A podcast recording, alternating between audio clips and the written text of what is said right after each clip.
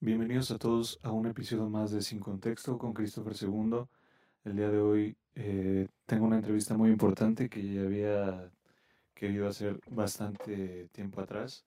Por muchísimas razones no había podido realizarla. Eh, me acompaña una persona que admiro mucho, en primero porque aceptó la entrevista y bueno, además nos recibe en su casa eh, Leandro. ¿Cómo estás, amigo?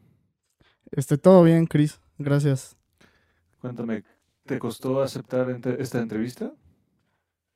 Eh, no, la verdad no. ¿Qué, percepción tienes cuando te, te, te, pregunté, oye, te quiero entrevistar? Este. Pues eh, estoy bastante acostumbrado a las entrevistas porque veo a mis doctores y a mis terapeutas. Ok. Entonces, pues se me hizo algo parecido y y se me hizo que igual y me, igual y me hacía bien. Qué chingón. Es como, como dicen eso, por ejemplo, en los grupos de, de AA, eh, la catarsis, ¿no? Tiene un, un, poco de catarsis esto. También me ha pasado, justamente, yo al entrevistar. Me gustaría empezar, y yo creo que más que cualquier otra entrevista, sobre tu niñez. Tengo entendido que naces en Guadalajara. ¿Cómo recuerdas tu niñez? O sea, pues tengo recuerdos vagos. Este.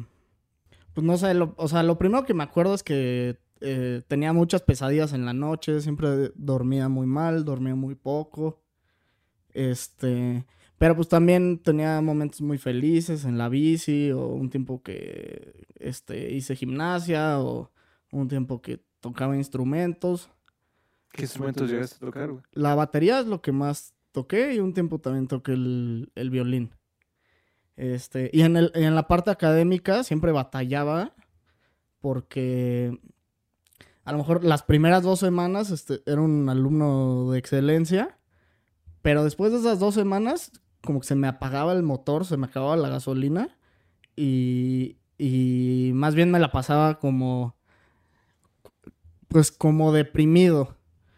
Y eso duraba hasta que, o sea, varios meses, hasta que le decían a mi mamá que ya iba a perder el año. Y entonces me mandaban toda la tarea pendiente a la casa.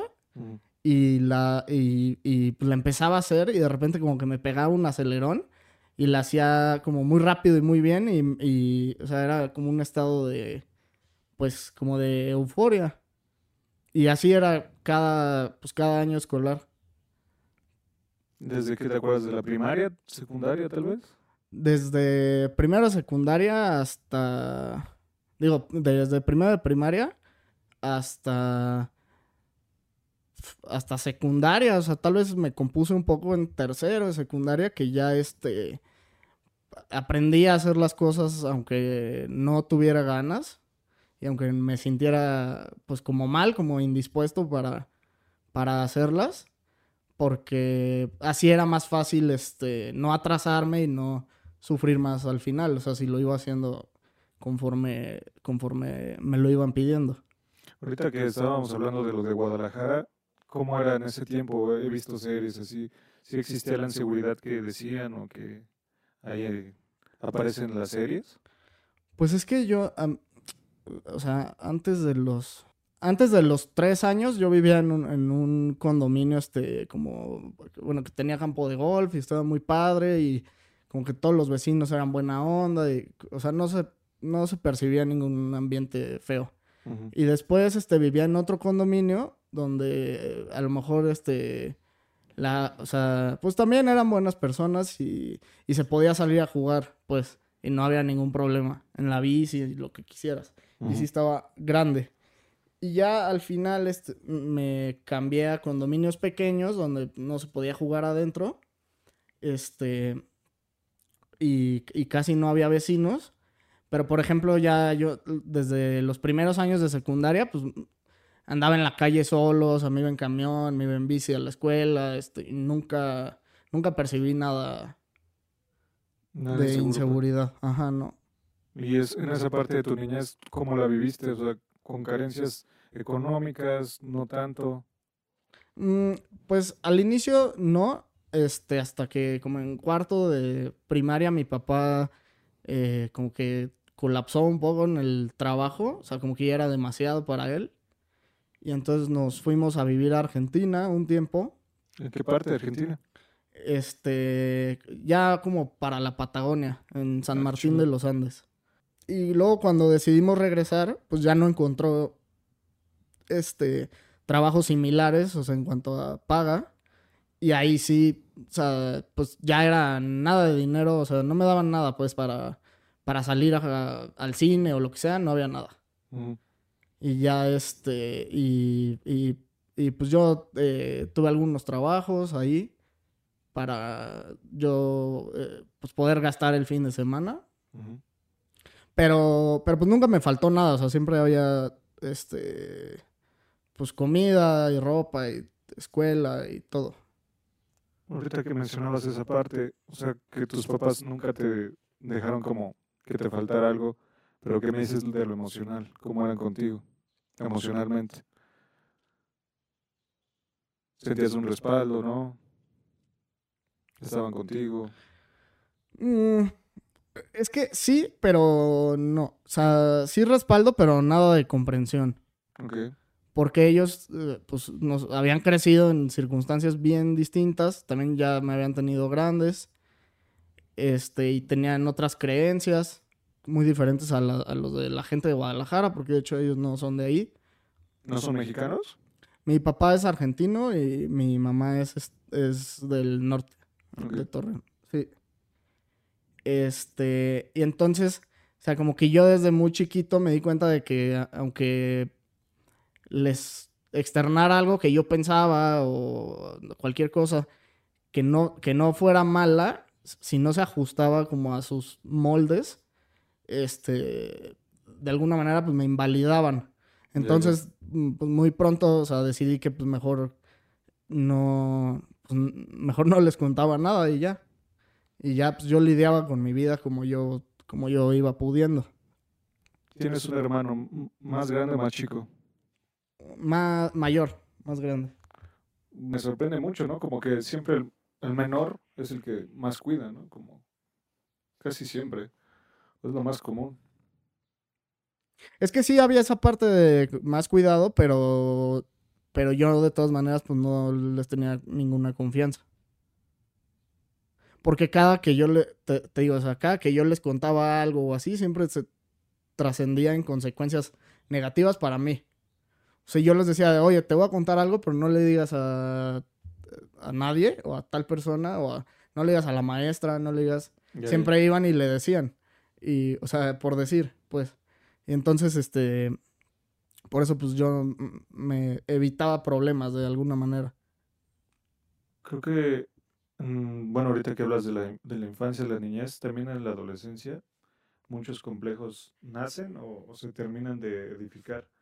Por ejemplo, en mi caso, y fue una, de las veces que, la primera vez cuando te conozco, eh, y ahorita vamos a pasar a lo largo de la plática y toda tu formación académica, yo tenía un complejo muy grande sobre el clasismo, es decir, las personas con dinero y las personas sin dinero, ¿no? Entre otros muchos complejos. ¿Tú qué, qué opinas? ¿Crees que tuviste algún tipo de complejo, algún tipo de ahí de, de marca que te llegó a pasar en la adolescencia? Es que te- eh, tenía complejo, pero de que no tenía dinero. ¿Ok? Y entonces, este. Pues es, o sea, ¿cómo iba a tener una novia si pues, no tenía dinero ni para invitarla al cine? O no tenía ni ropa, o sea, ni ropa, ropa chida, pues no. O sea, no me faltaba ropa, pero no tenía ropa que, eh, que yo escogiera, pues. ¿Ok? Este, pues igual iba al- a la peluquería más barata, este, como cosas así, más bien. Ahorita, y sin entrar en, en detalles de tu profesión, me interesa saber bastante de dónde nace tu decisión por estudiar lo que decides estudiar. Mm, pues, es- este, como que desde niño era muy desafiante, según, o sea, pero en realidad, pues nada más a veces preguntaba por qué, este, y, y como que, y pues a los adultos, este, no les, como que no les gustaba que un niño los cuestionara. Este, sobre todo y, no, y, y lamentablemente, o sea, creo que los peores profesores, eh, aunque tuve muy buenos también en primaria, pero los peores que tuve eh, eran en primaria. Ok. Este, porque ya en la prepa, o sea, aunque era de la misma... ¿Cómo El mismo colegio, pues. Ajá, como el mismo colegio, eh, un colegio pa- eh, pues, hermano, parecido Ya, ya. este, eran mucho más abiertos en todos los sentidos. O sea, era como si estuvieras estudiando en otra escuela. Me sorprende bastante que te acuerdes. O sea, sí te marcó bastante los tres maestros. Mm, sí, o sea, dos fueron muy buenos conmigo. ¿Qué, qué opinas? ¿Crees que eres bueno entonces para la escuela? No, yo era malísimo. O sea, sobre todo por, por eso de la- los, los bajones que tenía, pues me generaban muchas lagunas. Ok. Este, pero, o sea, pues, no- pues afortunadamente era lo suficientemente inteligente tal vez para poder entender todo rápido al final, ya con la presión. Ya, Y ya. aparte como que mi cerebro em, ya con la presión como que se aceleraba y con el estrés se aceleraba y entonces este, ya todo lo comprendía más rápido. A ver, Leandro, me gustaría preguntarte, ¿cómo definirás una persona culta? Para ti, ¿qué es una persona culta? No sé, la verdad no sé. No es un adjetivo este que yo utilice muy a menudo. Este, pero pues una persona pues puedes, o sea, es que supongo que puede ser por, por varias razones este que una persona tiene como una experiencia notable, ya sea porque ha hecho muchos viajes en, alrededor del mundo y conoce distintas maneras de vivir y de, y de ver la vida, o porque este, pues, ha leído este, muchas obras, pero de las importantes, que básicamente pues, le hacen eso, como que le muestran este, varias, varias maneras de, de, vivir y de, y de concebir la vida. Este, yo, bueno, pensaría que como por ahí, algo así. Y ahorita algo muy peculiar es que tú estudias en una de las universidades con más renombre en México, que no sabía cuál era, eran el significado de las siglas, que es el Instituto Tecnológico Autónomo de México, el ITAM. ¿Por qué eliges esa universidad? Pues en realidad fue suerte porque yo, yo tenía pensado estudiar en la UDG, que es la pública de Guadalajara. Y ahí el examen de admisión es College Board. Y entonces este, fueron del ITAM a hacer examen a mi escuela y era gratis si tenías este promedio arriba de 8.5, creo. Ok. Y era el College Board. Entonces yo lo hice, pero sí, para practicar, o sea, ni siquiera estudié ni nada. ¿Pero qué, les- qué es eso? Es, es un tipo de examen, o sea, distinto al Ceneval. El Ceneval, lo que entiendo, yo nunca lo hice. Pero lo que entiendo es que mide conocimientos. Y el College Board no, es súper chingón, la neta, porque solo te mide capacidad este, de comprensión lectora y capacidad este, de, de razonamiento lógico matemático. Este, y entonces da igual si no sabes nada, pero puedes este, sacar un buen puntaje. Ya, ya. Y, y pues me fue bien y me hablaron y me dijeron que, que este, pues había calificado para pedir una beca, si quería. Entonces, este, pues yo dije, ah, pues Simón. O sea, pero yo ni conocía el ITAM ni nada. Y ya, no pues, ma- mames, qué cabrón. sí, neta, mandé todos los papeles y todo.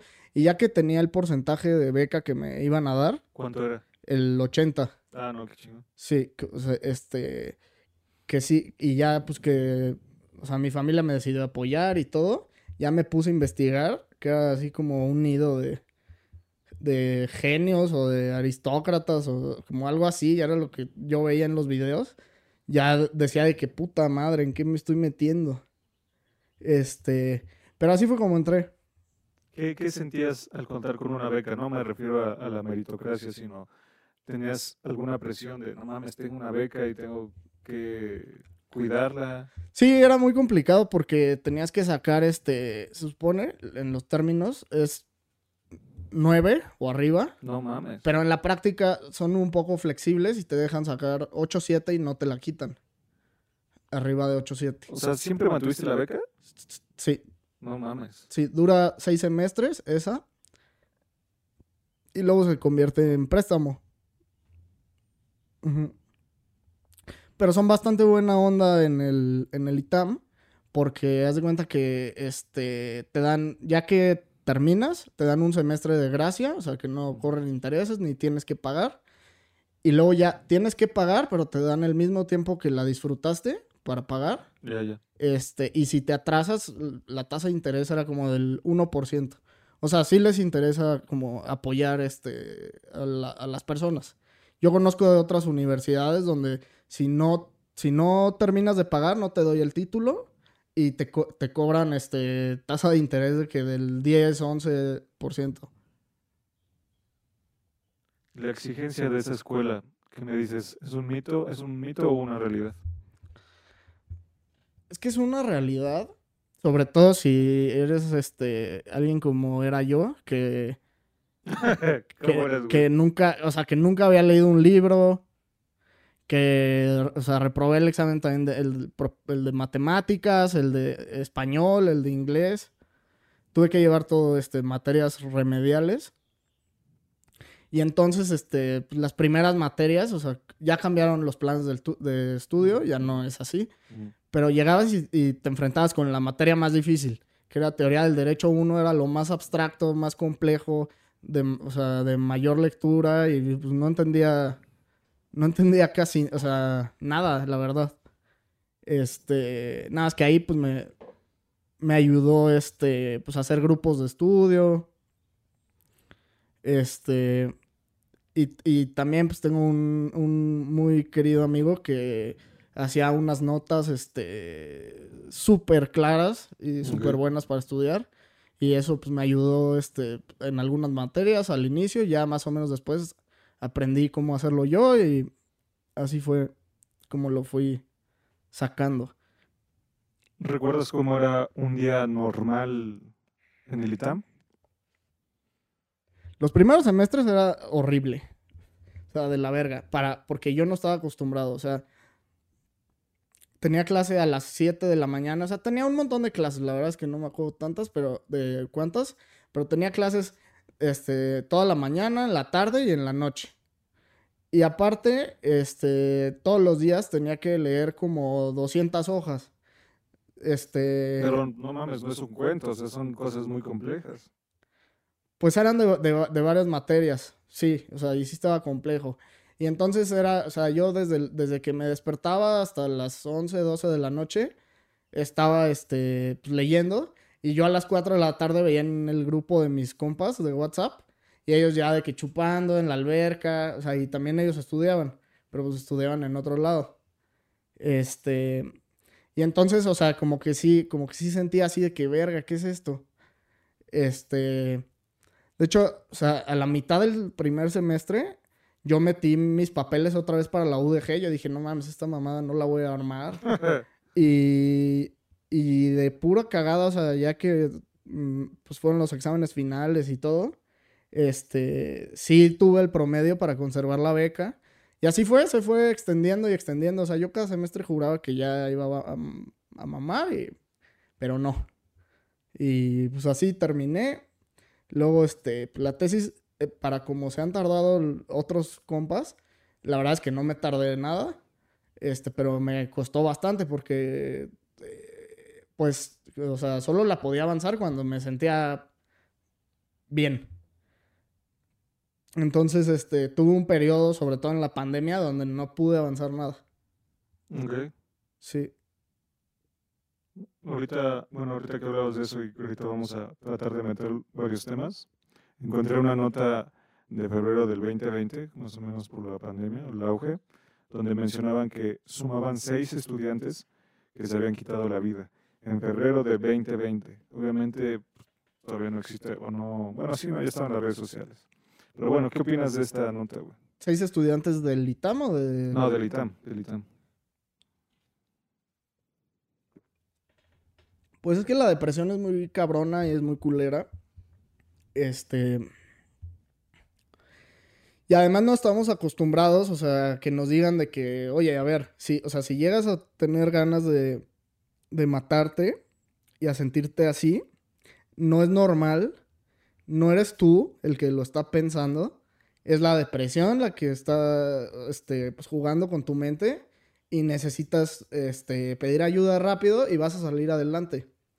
Este, o sea, yo creo que, yo creo que sobre todo es eso. Claro que, pues, en un ambiente como eh, con mayores estresores, como el ITAM, que a lo mejor eh, los primeros semestres, este, la exigencia en cuanto a horas y así, que, que, tú más bien te pudieras despejar o así, pues no puedes porque tienes que este, cumplir con tus lecturas y con tus tareas, porque si no hay una serie de consecuencias negativas. Eh, yo creo que también, eh, o sea, es un, es un factor, pero lo más, pues, lo más importante pues es que las, que, que las personas, o sea, incluso yo, este, pues si empezamos a, a, verlo todo este, negativo, a, a, a, pensar, no sé, que, ay, no sirvo para nada, o sea, todo eso que son en realidad mentiras. El autosabotaje, ¿no? Exacto, este, que, que sepas que es súper normal y que necesita, este, pues ayuda médica. Ahorita, bueno, lo que quiero platicar esto, o por qué lo saqué, eh, y el objetivo primordial de esta entrevista es conocer tu percepción de la salud mental. ¿Cómo describirías a una persona con una buena salud mental? Que generalmente está estable. O sea, quiero decir que no, no, no está deprimida. Este, se, se, vale estar triste, es normal, pues a todos nos pasan cosas malas. Pero por ejemplo, si pierdes tu cartera, pues puedes estar triste una semana, te lo paso. Este, pero después ya, o sea, ya pasó, no, no es para tanto, nada más es una cartera. Pero si te sigues triste y dices, ah, es que soy un pendejo y por eso la perdí, no sirvo para nada. Y, o sea, me refiero a, a, una persona estable, o sea, tiene subidas y bajadas, pero las que le da, este, las que genera la vida cotidiana normal, este, y, y, y ya, yo diría, yo diría eso. Y ¿Qué? también que sea, que sea consciente de que si de que si se sale, este, o sea, si se le va de las manos esa tristeza, este, pues que, que, que pueda pedir ayuda. O sea, creo que lo, más, lo más importante es este, saber pedir ayuda. Este, porque entre más rápido lo hagas, menores eh, van a ser como los, los efectos negativos y pues más rápido vas a salir adelante y vas a estar bien otra vez. ¿Crees que ¿La salud mental es lo mismo que la inteligencia emocional? No. Ok. Este. Que ahorita están. Me, me, me voló la cabeza tu ejemplo de la cartera, güey. Porque justamente ahorita estoy buscando las analogías más prácticas, como las redes sociales ahorita es como. Ten los cinco factores de la inteligencia emocional. Son mamadas, güey. O sea, hay mucha desinformación sobre la salud mental. Muchísima. Sí, o sea, enfermedades mentales, digo, digo, yo no soy especialista. Este, pero de lo que yo conozco, pues hay, o sea, trastornos de la personalidad, hay este, como lo que yo tengo, pues enfermedades del estado de ánimo, hay este, no sé, desequilibrios en los neurotransmisores que se tienen que tratar. Este, y eso no depende de, de las personas. En cambio, pues la inteligencia emocional sí es saber gestionar este tus emociones de alguna manera para estar bien contigo mismo y con los demás. ¿Consideras como algo utópico la salud, la sanidad mental? Una persona completamente sano. No, yo no estoy peleado, o sea, yo sí creo que pues, hay personas sanas y pues qué bueno. Sí. ¿Completamente? Pues es que todos tendrán algún rasgo de algo. Eh, pero tener rasgos no significa tener la enfermedad. O el trastorno. Ya, ya. Este. Y entonces, este. Pues para mí siguen siendo como sanos. trataré de enlazar los dos temas a, a la plática. Sé que tienes un padecimiento diagnosticado. ¿A qué edad empiezas a identificarlo? Pues es que fue complejo, porque a mí de niño, con esto que te decía de mis bajones y eso, en la primaria, este, me mandaron a hacer unos estudios de la escuela. Este, o sea, electroencefalograma, resonancia, luego este, a jugar unos juegos con, con los chupones del electroencefalograma para medir la actividad cerebral, luego unas pruebas neuropsicológicas. Pero lo que lo que dijeron de ahí, lo que concluyeron, aunque faltó mucha entrevista, este, era que tenía déficit de atención con hiperactividad. Entonces yo cuando entré a la carrera, o sea, yo pensaba que nada más tenía eso. En cuanto tuve trabajo, eh, me, me, pude atender, porque también, o sea, mis papás nunca me quisieron medicar porque decían que me iba a hacer daño. ya es, pues hay un tabú muy grande con, con, los medicamentos este, psiquiátricos que están ampliamente probados y que no, no, no hacen ningún daño, o sea, te hacen más daño fumarte un cigarro o tomarte una cheve que tomarte un medicamento. Pero no me chingues, o sea, desde la primaria, un brincote hasta la universidad. Sí, mientras, o, sea, la, la, pasaba mal, la pasaba mal, la pasaba mal y la pasaba bien. Sí, sí, pero no es calidad de vida. Pues no, no era nada de calidad de vida, era horrible.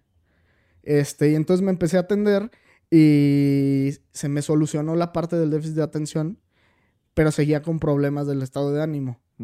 Y entonces poco a poco me fueron como, eh, pues aumentando medicinas hasta que ya tenía un cóctel de paciente con trastorno bipolar, eh, pero no tenían, es que el, el síntoma que eh, da certeza sobre eh, si tienes o no trastorno bipolar, por lo menos tipo 1, y si fuera tipo 2, pues es más atenuado, pero es básicamente lo mismo, es que tienes que tener una, manía, un episodio maníaco, que tiene que durar más de una semana y que tiene una serie de síntomas que se tienen que cumplir para, para, que, para diagnosticar el trastorno. Este, eh, pero bueno, entonces, o sea, mi, simplemente mi cóctel fue evolucionando. Lo más probable era que tuviera esa enfermedad, pero nadie me lo había asegurado, porque pues, todavía no era seguro. Hasta que, eh, pues, tuve un episodio de manía, este, pues, fuerte. Mm, me duró tal vez, o sea, pues, más de tres semanas. Este, y ya de ahí, ahí, pues, ya fue ok. O sea, tengo esto. Que de hecho, en, porque estuve en un hospital, este, a mí me habían, me habían dado un diagnóstico diferente, este, que es, era trastorno esquizoafectivo tipo bipolar. Qué buena memoria tienes, güey. pues es que es esquizofrenia con trastorno bipolar, no se me iba a olvidar. Y, pero, este, pues, em, una jefa del trabajo, este, me me recomendó un, experto en esquizofrenia, buenísimo, que, de hecho es el jefe de consulta externa del Nacional de Psiquiatría. Y él, este, o sea, descartó esa parte de la esquizofrenia y me mandó directo a, a, que me trataran en el piso de afectivos, que es puro trastorno bipolar. O sea, de hecho hay una especialidad, o sea, un, eres psiquiatra y luego haces una alta especialidad en trastorno bipolar. Y entonces eh, con ellos es con quienes me trato. Entonces, ¿podrías comentarnos tu diagnóstico? Sí, trastorno bipolar tipo 1. Ok. Para ti, ¿qué considerarías un buen diagnóstico? ¿Cómo lo consideras? Un buen diagnóstico. ¿Cómo? ¿Cómo, ¿Cómo llegas a un buen diagnóstico? ¿Qué es necesario para llegar a un buen diagnóstico? Porque ahorita lo que mencionas, no mames, o sea, es como si te dijeran, no, es que tienes gripe, ah, no, es que tienes... Sí, no, eh, es que el, hospital en donde estuve bastante malo, bueno, eh, es mi opinión, este, pero creo que tuvieron elementos para confundirse porque en la manía es muy común que tengas este un eh, psicosis. Entonces yo tenía psicosis, pero la cosa es saber distinguir si la psicosis va acompañada de la manía o la psicosis ya iba de antes y dura después, entonces sí ya serían las dos cosas. Que de todas maneras la psicosis simplemente es un síntoma de, o sea, o de manía o de esquizofrenia o de muchas enfermedades. Sería como si tuvieras este fiebre. O sea, tienes también fiebre y estás en manía, pues, pero la fiebre puede este, ser causada por muchas enfermedades. Y em, ¿cómo se llega a un buen diagnóstico? En psiquiatría, el tema es que no hay un estudio que te pueda decir qué enfermedad tienes. Todo es con base en entrevista y diagnóstico diferencial. Cabrón. Y lo primero que hacen es descartar causas orgánicas a través de los estudios. Ese es el paso uno. Si no lo está ocasionando la tiroides o, eh, ¿sabes? Este, entonces, pues ya, es algo psiquiátrico.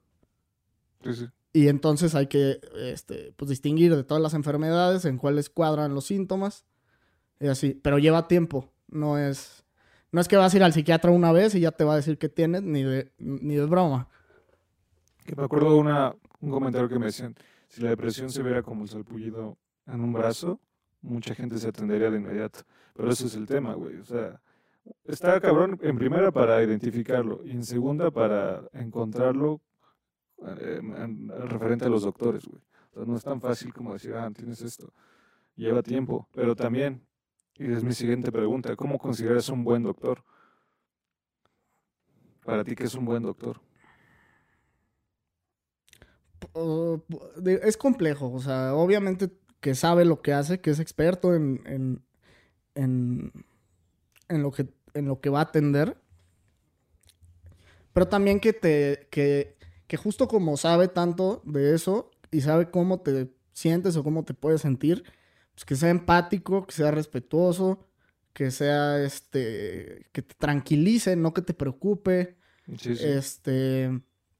Y también, bueno, de eso que, te decía de que un, un buen diagnóstico tarda, pues, eh, o sea, sí y no. O sea, si tú llegas eh, porque tienes pensamientos este, oscuros, por decirlo así, este, de que según tú no sirves y según tú ya pues, lo más fácil sería morirte y eso.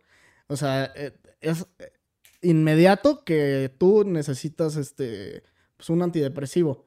O sea, porque estás viendo todo como, o sea, como si te hubieras puesto unas gafas con las que todo lo ves negro, todo lo ves, este, difícil, todo lo ves culero, este, sí. Nada más, o sea, pues otros diagnósticos más este, pues, complejos que tienen más síntomas que eh, si es ya más con más tiempo. Cuéntanos, ¿a qué edad te empiezas a medicar? Creo que a los 20 años. ¿Tuviste algún prejuicio por, por tu medicación? No, yo de hecho nunca, o sea, solo que lo tenía, lo ocultaba de mi familia, pues porque ellos no lo iban a entender porque no, Hay gente que no tiene fe en la...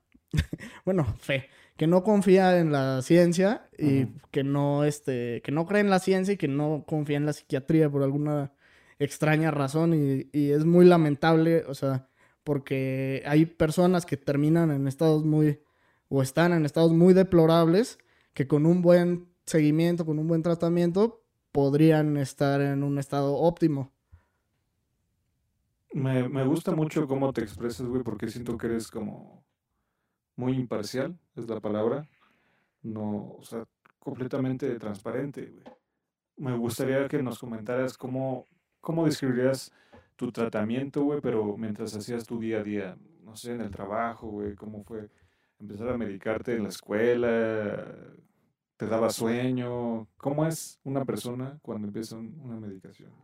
Pues primero vas a tener algunos efectos este, secundarios, dependiendo la medicación y dependiendo de tu cuerpo. Eh, o sea, yo con lo que empecé, que era este, solo para el déficit de atención, pues a veces me sentía taquicardias, este, tenía que, este, ir al baño con, mayor frecuencia. Mm, a lo mejor, este, mm, ya cuando me metieron antidepresivos, este, me veía, me veía los ojos y tenía las pupilas dilatadas, este, como cosas así. Pero en realidad, pues yo, o sea, tenía las medicinas en mi cuarto, me las tomaba en la mañana y me las tomaba en la noche. No, nunca me tocó tomar también en la tarde. Entonces no tenía que cargar nada. ¿Pero no, no te causaba como conflicto con tu trabajo, con tus actividades? No, al contrario, me iba mejor me sentía mejor, o sea, los problemas se solucionaban. Este, los antidepresivos tardan entre 3 y 6 semanas en empezar a hacer efecto y sus efectos plenos pueden tardar todavía más, pero ya, o sea, ya a las dos semanas de haber iniciado, o sea, instalado el antidepresivo, ya no me quería morir, este, ya no veía todo tan feo, ya me sentía más relax, o sea, la verdad es que me, o sea, mejoré muchísimo. Qué chingón, güey. Me gustaría cambiar tantito, pero de lo mismo. Has estado en el ámbito público y privado.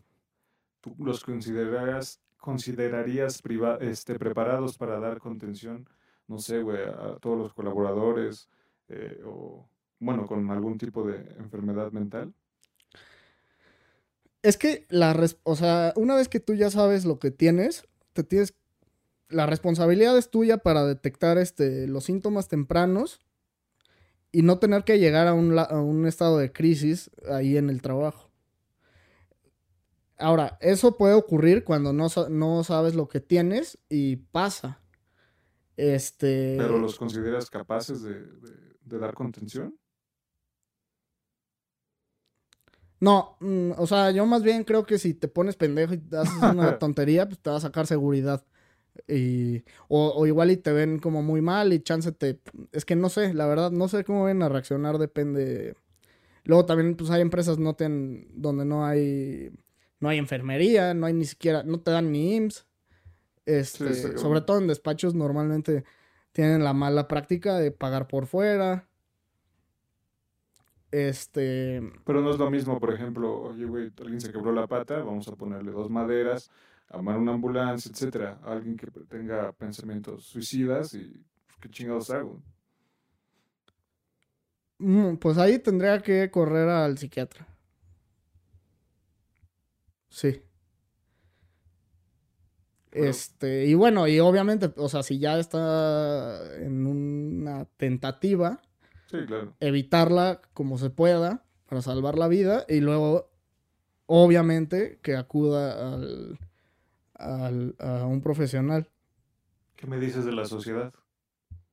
¿Cómo la ves a, referente a la salud mental? ¿Cómo, ¿Cómo, ven a ese tipo de personas?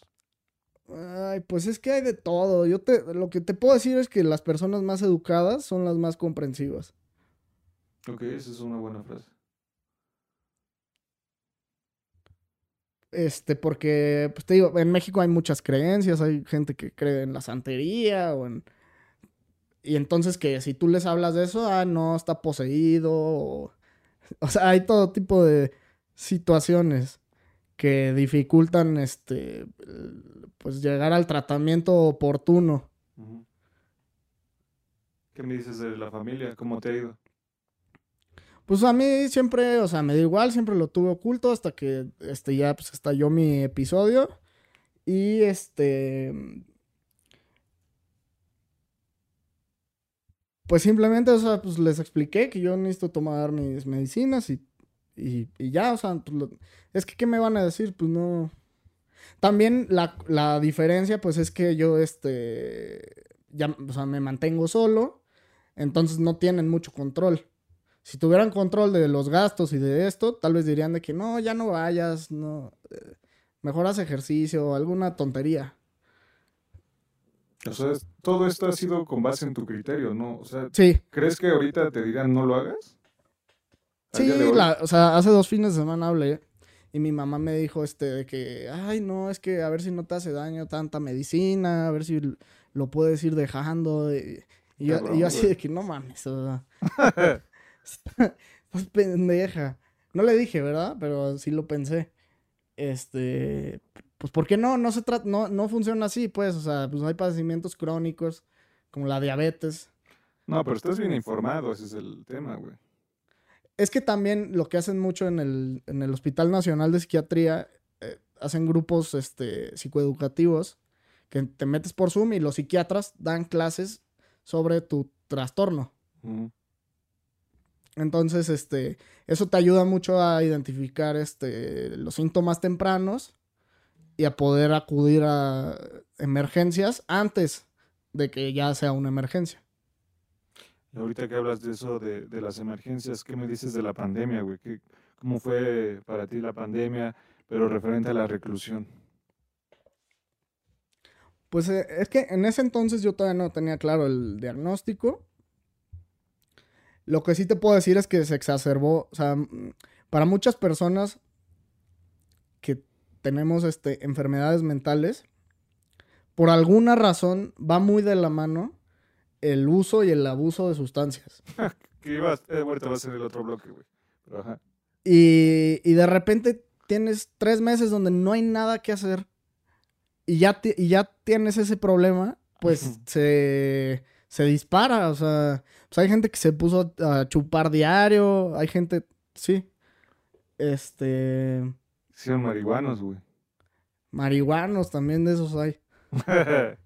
Sí, sí, totalmente. Completamente, güey. Y pues no, y, y, o sea, imagínate, si de todas maneras tú con cualquier enfermedad mental tienes contraindicadas todas las sustancias. Y entre más consumas, pues mayor es el factor de riesgo.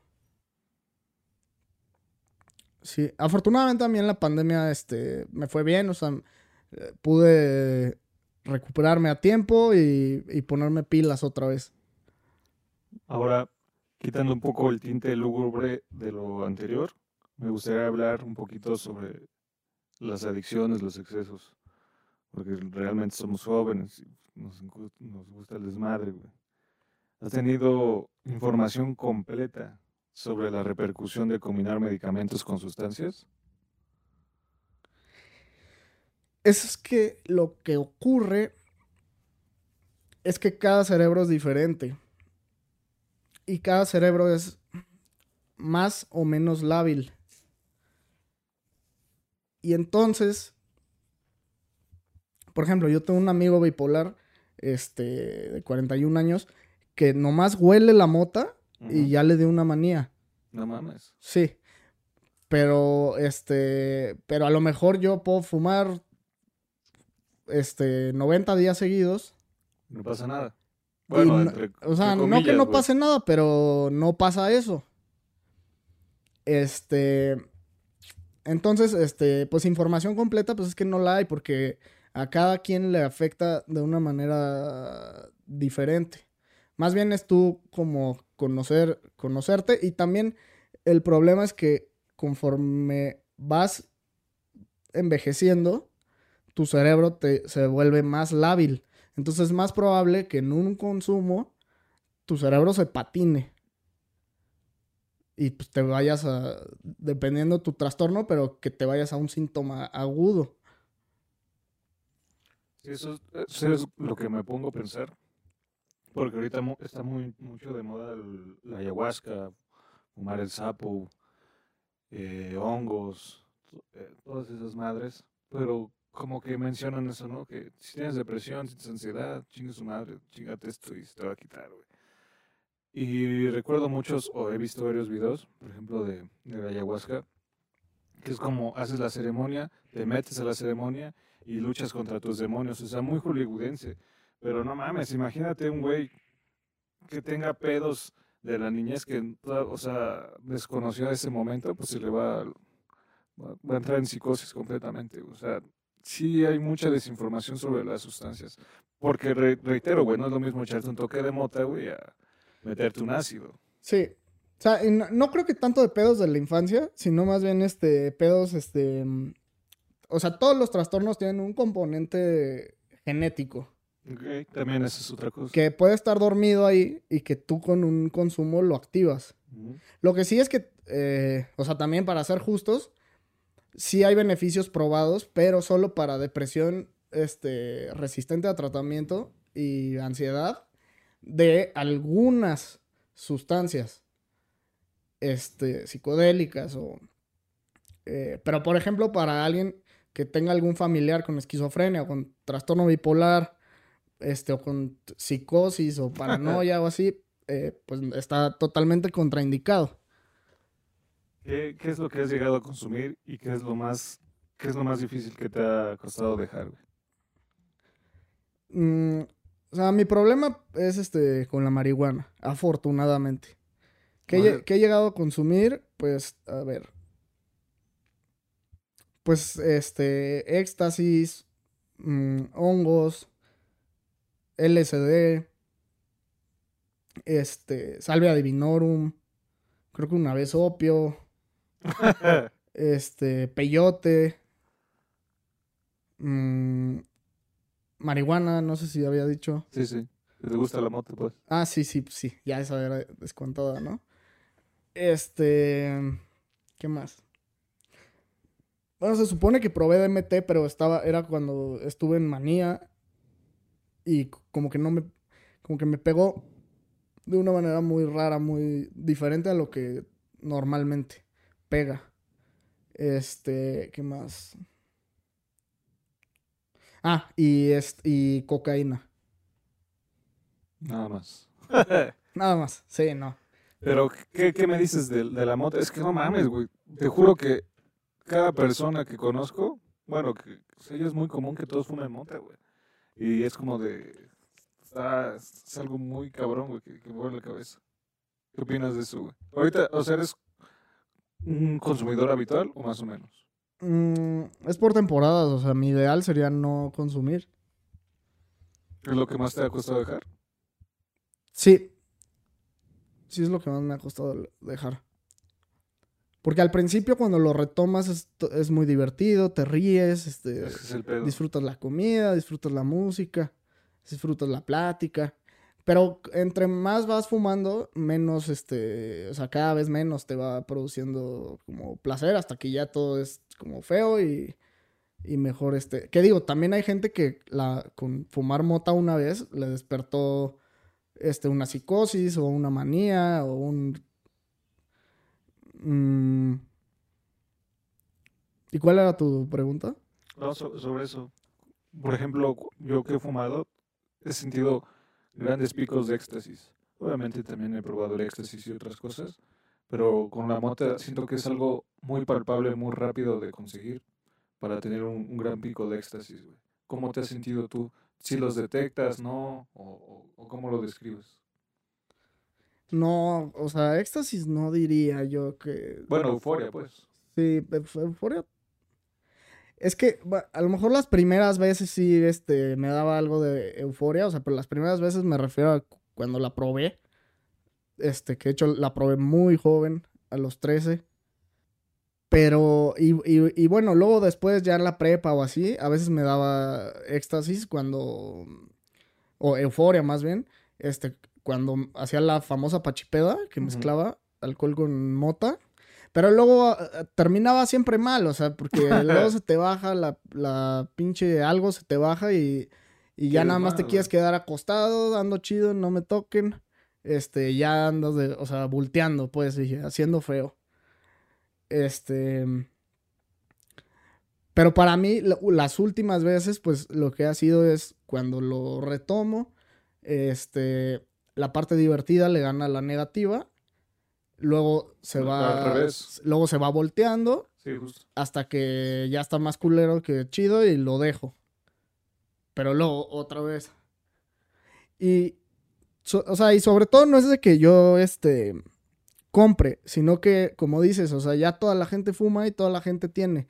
Entonces, este, cuando tienes el,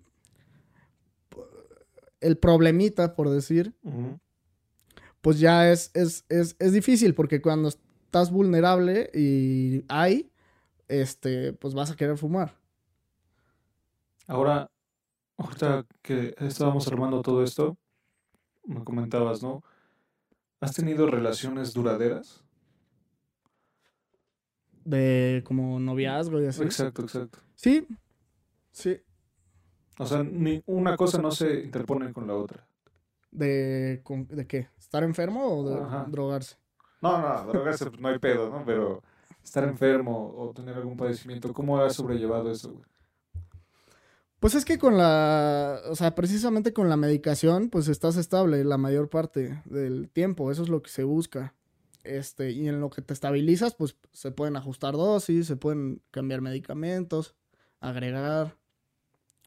Pero ya estando estable, pues vas a estar estable, por lo menos en lo que yo tengo. Este, no sé lo demás. Porque, por ejemplo, los trastornos de personalidad, sé que la, como es de la personalidad, no, este, o sea, están siempre presentes. En cambio, los trastornos del estado de ánimo, pues solo es por episodios. Son episodios, pero luego se quita y todo es normal. Y ya con la medicina, no hay episodios y estás normal siempre.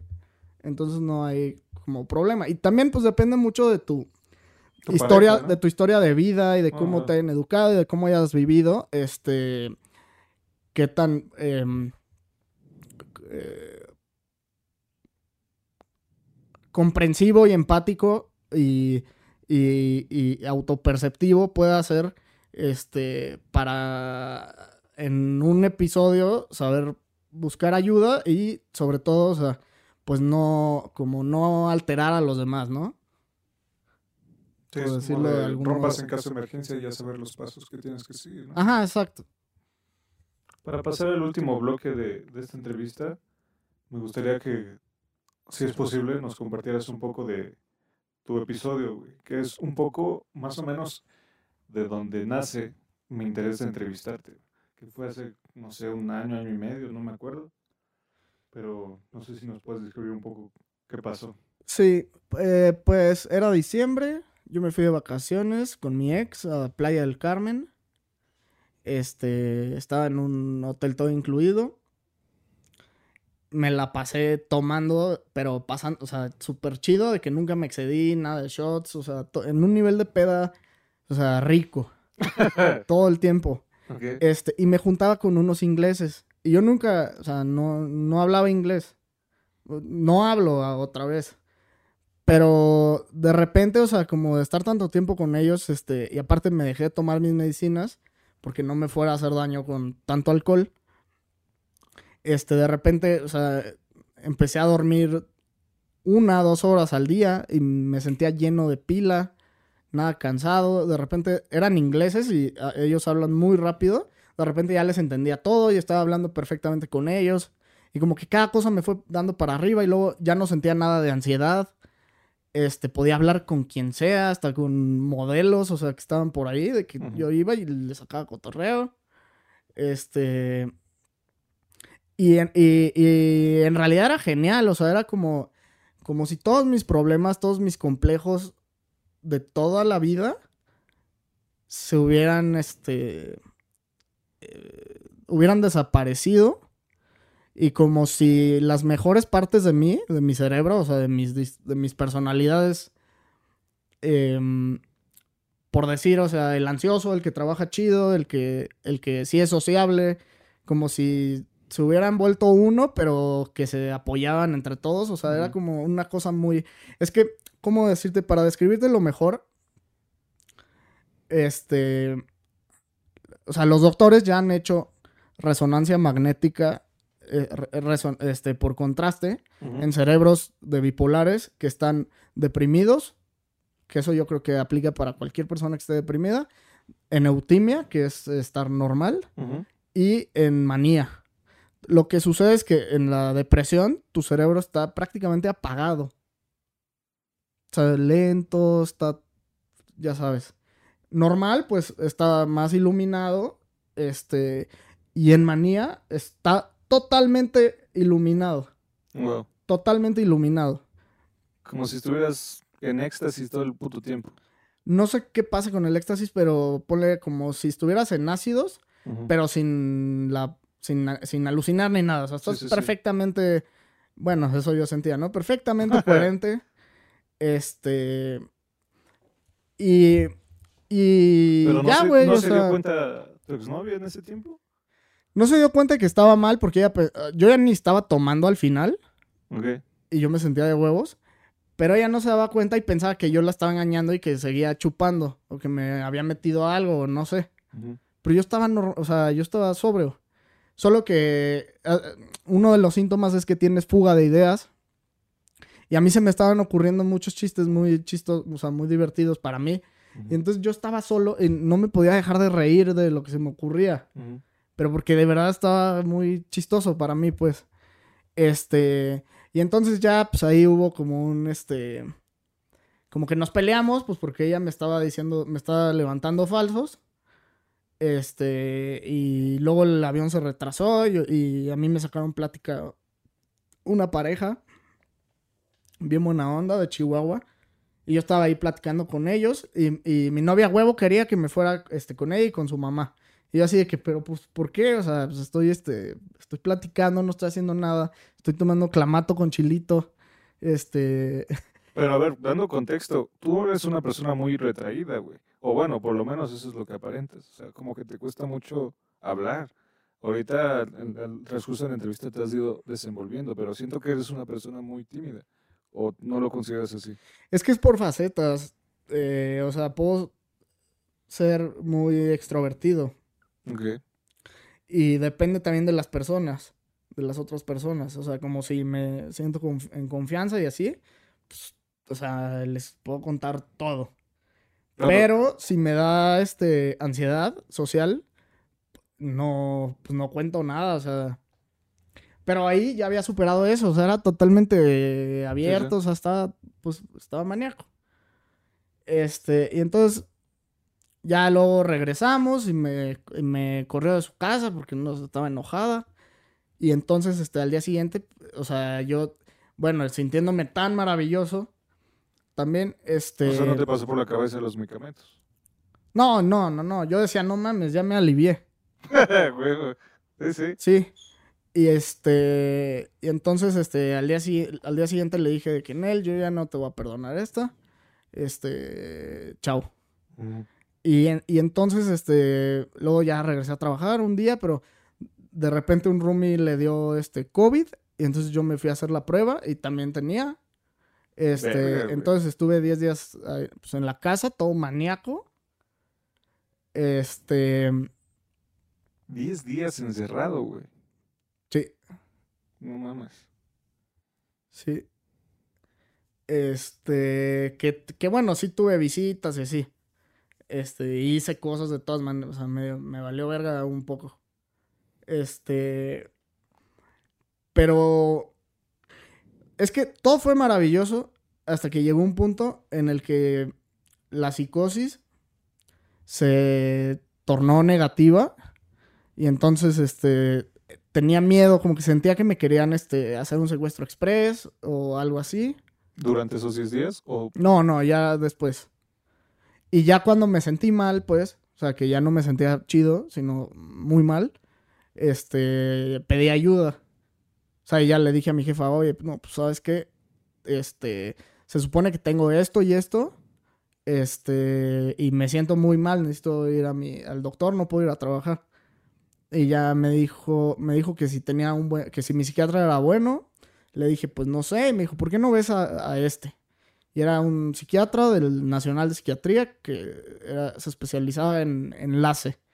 O sea, como que te escucha y sabe a qué, a qué subespecialista dirigirte. Y ya me hizo, una, me hizo unas preguntas, 40, 45 minutos, y me dijo, estás en una manía este, grave, te tienes que internar ahorita. Y mm, el único que estaba abierto era el, el Fray Bernardino. ¿Qué opinión tienes sobre eso? sobre el Fry, muy mala. O sea, este, en términos generales, o sea, a los pacientes los tratan como basura. Este, luego a mí, y no me tuvieron que haber hecho eso, me, o sea, luego, luego me, me amarraron. Yo nada más quería que no me tocaran, que no me hicieran nada para que hasta que saliera el sol. Dentro de tu manía. Sí, porque este... eh, es que, lo- o sea, lo que pasa es que yo llegué bien buen pedo al a ingreso, yo iba por mi propia voluntad y todo, y ya que me pasan, un enfermero me empezó a hablar, a tratar feo, y entonces como que se me empezó a aprender como la suspicacia, como la, ¿sabes? Como la paranoia de, no mames, pues, ¿qué pedo con esto?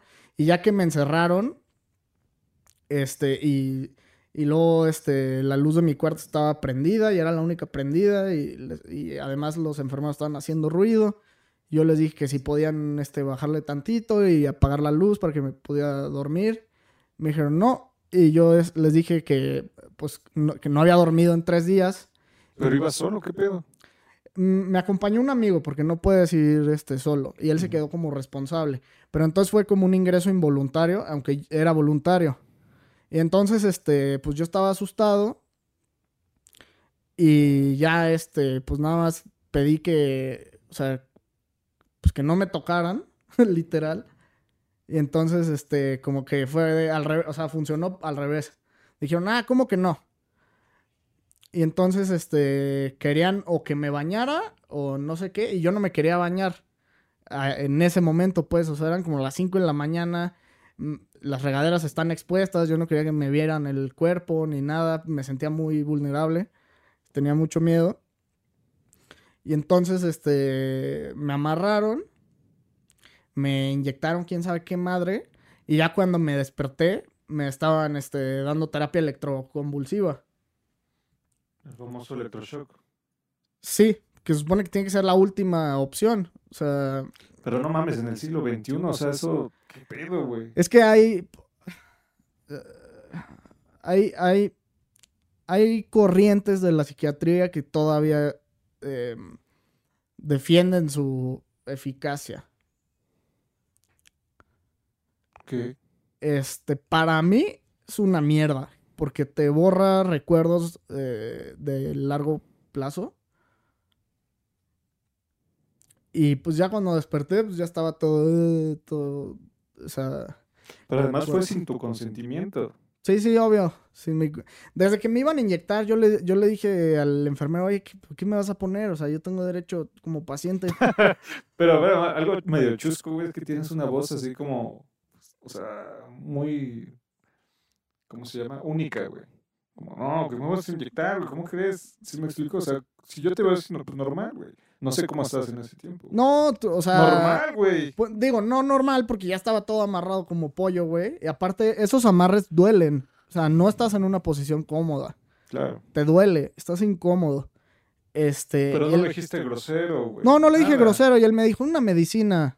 Y yo, por eso, ¿cuál? y ya, y, no, güey, o sea, todo me salió al revés. Este, y ya que desperté, pues los electrochoques, o sea, haz de cuenta como que te, te apendejan durísimo, te fríe el pinche cerebro, o sea, y, y te despiertas bien alivianado, güey. Ya se me había olvidado todo lo que me habían hecho y, y, y hasta cosas de antes de lo que había pasado antes de yo llegar ahí. Simplemente me desperté y dije, ok, tengo que sobrevi- sobrevivir aquí, vamos a, a ver qué pedo con las reglas y No mames. sí. O sea, fue un tipo de encarcelamiento, güey. Estaba bien culero, nunca nos sacaron a pasear, nunca hubo ninguna perra actividad, nunca hubo nada, güey, todo de la verga. ¿Qué me dices de las instalaciones? Yo, está siendo objetivo, güey. Eso es lo que me espanta más, güey. ¿Qué me dices de las instalaciones? Es que las instalaciones, o sea, si, si de verdad les importaran los pacientes y los trataran bien y tuvieran actividades, este, y, y ya con eso, güey, la verdad es que lo- pues, se aceptan. Pues, es un hospital público, tampoco es para que exijas mejores instalaciones, pero, pero, pero, o sea, el pedo es más bien todo lo demás. O sea, que los enfermeros pues están por sindicato y entonces les vale verga. Este, no, no los van, no los pueden correr. Y entonces nada más van a cumplir sus horas y se divierten con los pacientes o, o los tratan como, como pendejos, como loquitos. ¿Viste algún Este- tipo de injusticia? Bueno, aparte de la tuya, güey, obviamente. Sí, güey, todo era un sistema pinche corrupto, podrido. O sea, a mí me, me robaron este. Para empezar, un pinche doctor se robó. A mí me daba acidez el tratamiento. Tenía reflujo aunque estuviera parado. Y ya llevaba dos semanas así. Y yo le decía que por favor me diera algo. Y el güey le valía verga. Y entonces, este, un doctor de en la noche, porque los doctores solo van de 7 de la mañana a 3 de la tarde y luego se van a la verga. Y ya es el reino de los enfermeros. Este. Me dijo, pues si. O sea, si quieres, si puedes, que te traigan un Riopam. Bueno, mi exnovia me lo me trajo un Riopam. Y, y cuando se enteró mi doctor, me dijo de que. Ah, siempre haces lo que quieres, eres un impertinente. Yo te. Que te había dicho que no. Y, lo, y se lo robó, güey. Lo guardó en su oficina y nunca me lo dio. Este. Y así, o sea, les vale verga, güey. Les vale completamente verga. El teléfono, este, no te dejan usarlo. A menos que le caigas bien al enfermero. Entonces, este, pues tuve que cotorrear con los enfermeros para que me dejaran el pinche teléfono. Este, y, luego, este, un cabrón me robó, este, mi, me robó mi pasta de dientes, mi crema, mi, mi cepillo, no sé qué tantas mamás me robó. Ya sabía quién era porque estaban en su lugar. Le dije al enfermero y me dijo, pues quítaselas. Y entonces para mí fue como un efecto súper corruptor, güey, porque yo jamás hubiera hecho eso, güey, ¿sabes? Sí. Pero pues fue como, cabrón, o sea, se me van a caer los dientes si no recupero mis cosas a la mala. Pues a la verga. Este, pero, o sea, muy feo, güey. Debería de ser, oye, cabrón, que viniera el enfermero y le dijera, oye, estas cosas son de Pablo. Este, ¿por qué se las quitaste? Devuélveselas. No yo que vaya y se lo, no mames. Este, luego el, el psicólogo, que psicólogo, que también se creía filósofo. Era un completo pendejo, güey. Y, por, y ese cabrón, o sea, como que nada estaba mame y mame de varo de los recursos públicos, porque llegaba como a las 5 de la mañana y se iba este, ya en la noche, como a las 7. Y nada más para cobrar el cabrón. Y no sabía nada de ese güey. O sea, eh, te digo, muy malos, o sea, no, no les importaba, este, todo te echaban la culpa. Eh, Un enfoque muy, muy feo, güey, muy culero, la- o sea, no mames. ¿Cuánto tiempo estuviste ahí? 21 días, No mames, es un chingo, güey. sí, güey. ¿Cómo lo manejaste en tu trabajo? Porque recordemos que te ayudó tu jefa. Bueno, lo tuviste que... Este, pues con in- incapacidades.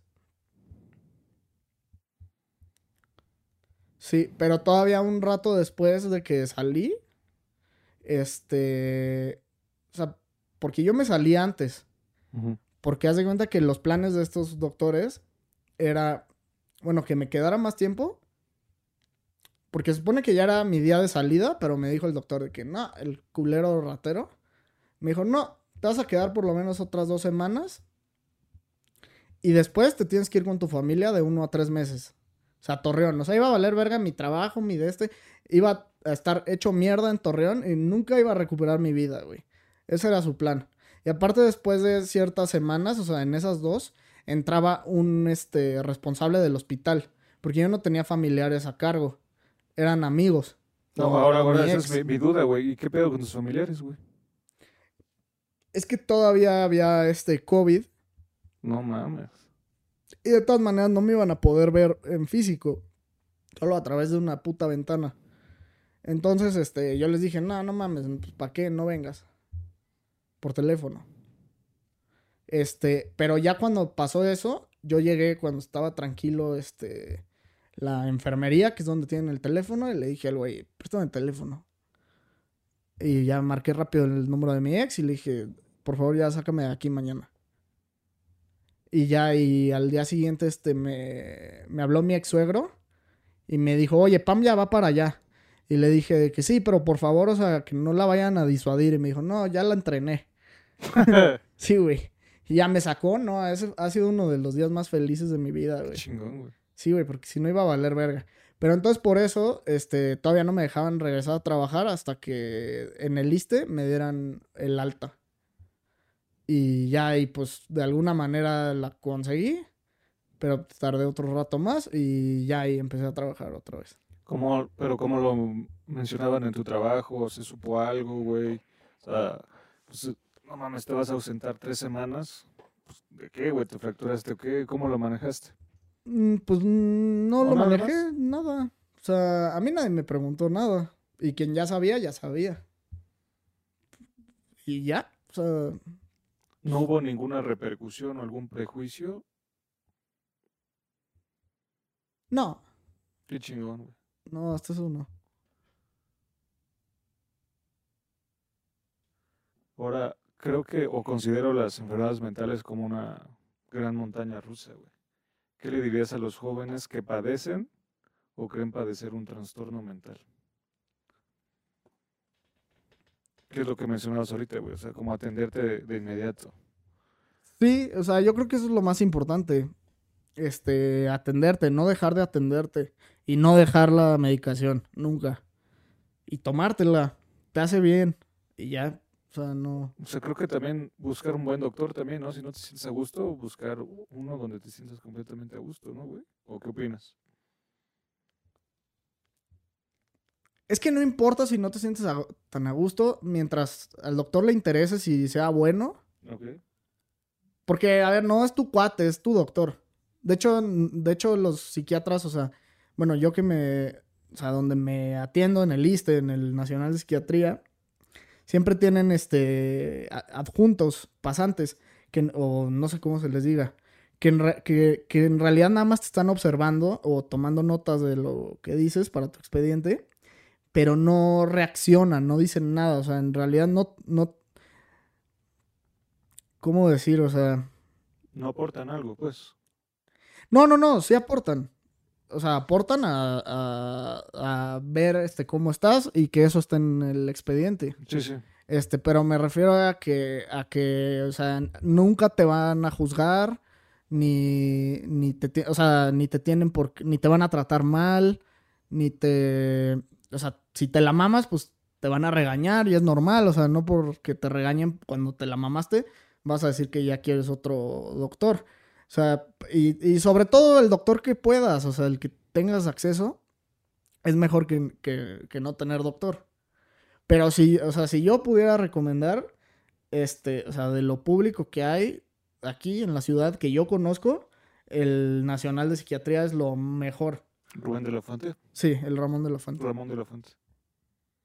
He visto mucha gente de nuestra edad, güey, con grandes rasgos de ansiedad.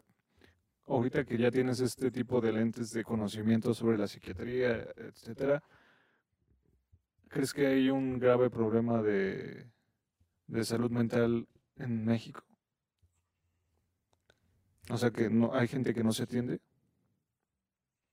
Sí, yo creo que sí. De hecho, había escuchado que la... O sea, creo que hay un psiquiatra por cada... Es que no me acuerdo, pero, o sea, miles de personas. Y obviamente un psiquiatra no, lo puede, no los puede atender a todos. Este... Entonces yo creo que sí, o sea, sí hay... Falta, falta, hacen falta más psiquiatras. Este, y también pues hace falta que la gente vaya al psiquiatra cuando tiene este cualquier cualquier síntoma o molestia este, o sea, mental, emocional, psicoemocional. Si las empresas fueran, no sé, tuvieran una pinche persona, un buzón de quejas y sugerencias, güey. ¿qué les- y obviamente lo tomaran en cuenta, ¿qué les dirías sobre cómo manejar a este tipo de personas, güey? Porque me sorprende mucho, por ejemplo, ¿quién, quién? Remedios Varo, güey, eh, Van Gogh. O sea, hay muchas personas, artistas que conozco que padecían algún trastorno mental, pero eran muy inteligentes, güey, o o aportaban mucho a la humanidad. Pero lo que voy con esto, güey, o sea, siento que hay en empresas mucha gente también muy valiosa, güey, pero no se les da la atención que necesitan, güey, o el apoyo que tal vez merecen. ¿Qué le dirías a las empresas, güey? Es que no necesitan mucho. Simplemente, este, dejar que la gente se atienda.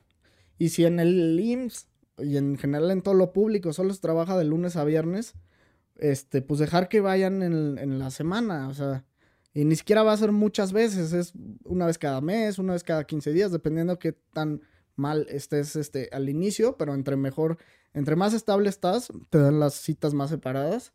Y simplemente eso, o sea, que los dejen ir tranquilos a sus citas y, y, este, y seguir su tratamiento. Y obviamente que tenga, que les den IMSS o sí. O sea.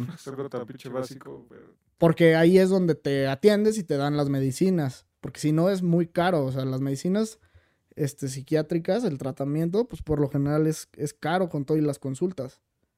Pero yo creo que con eso ya. Y también, pues, ajustar este. A, ver, pues, por ejemplo. Eh, en el trastorno bipolar, no sé en los demás, pero en general para todas las personas, pero sobre todo, es indispensable que duermas ocho horas. Porque si duermes menos, te empiezas a elevar. Este, y digo ya, si duermes más, eh, pues te empiezas a deprimir. Pero que, que, no este, que no les dejen un chingo de trabajo ya cerca de la hora de la salida para que se tengan que desvelar y que se malpasen. O sea, pues, si ya saben que, que tienen este, un, una enfermedad mental, pues, o sea, no es, no, no deberían de, no les va a hacer bien, les va a hacer muy mal. Pero eso, o sea, dejar que se atiendan y que tengan horarios, este, razonables para estar bien y van a estar bien y van a trabajar bien. Leandro, ¿cómo tomas que tus papás no conozcan episodios relevantes de ti?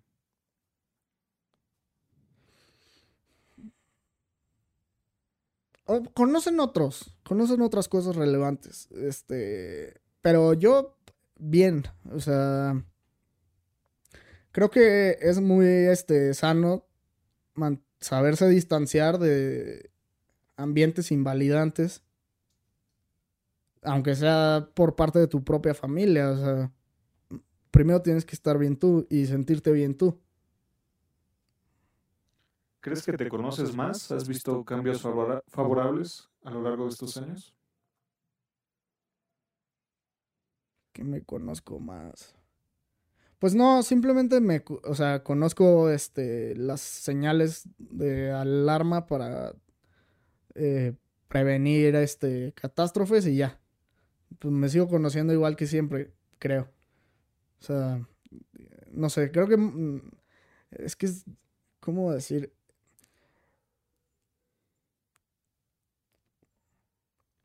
Es que no creo que sea tanto de conocerse, sino de.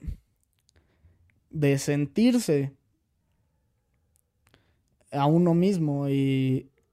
Y, o sea, por ejemplo, yo lo que hago, pues es este. A ver, si algo no me gusta o algo no me late, pues no lo hago. Y, y ya, o sea, y no me importa si es algo que me piden mis papás o que me pide un amigo o lo que sea. ¿Qué sigue para ti? Mm, ¿Quién sabe?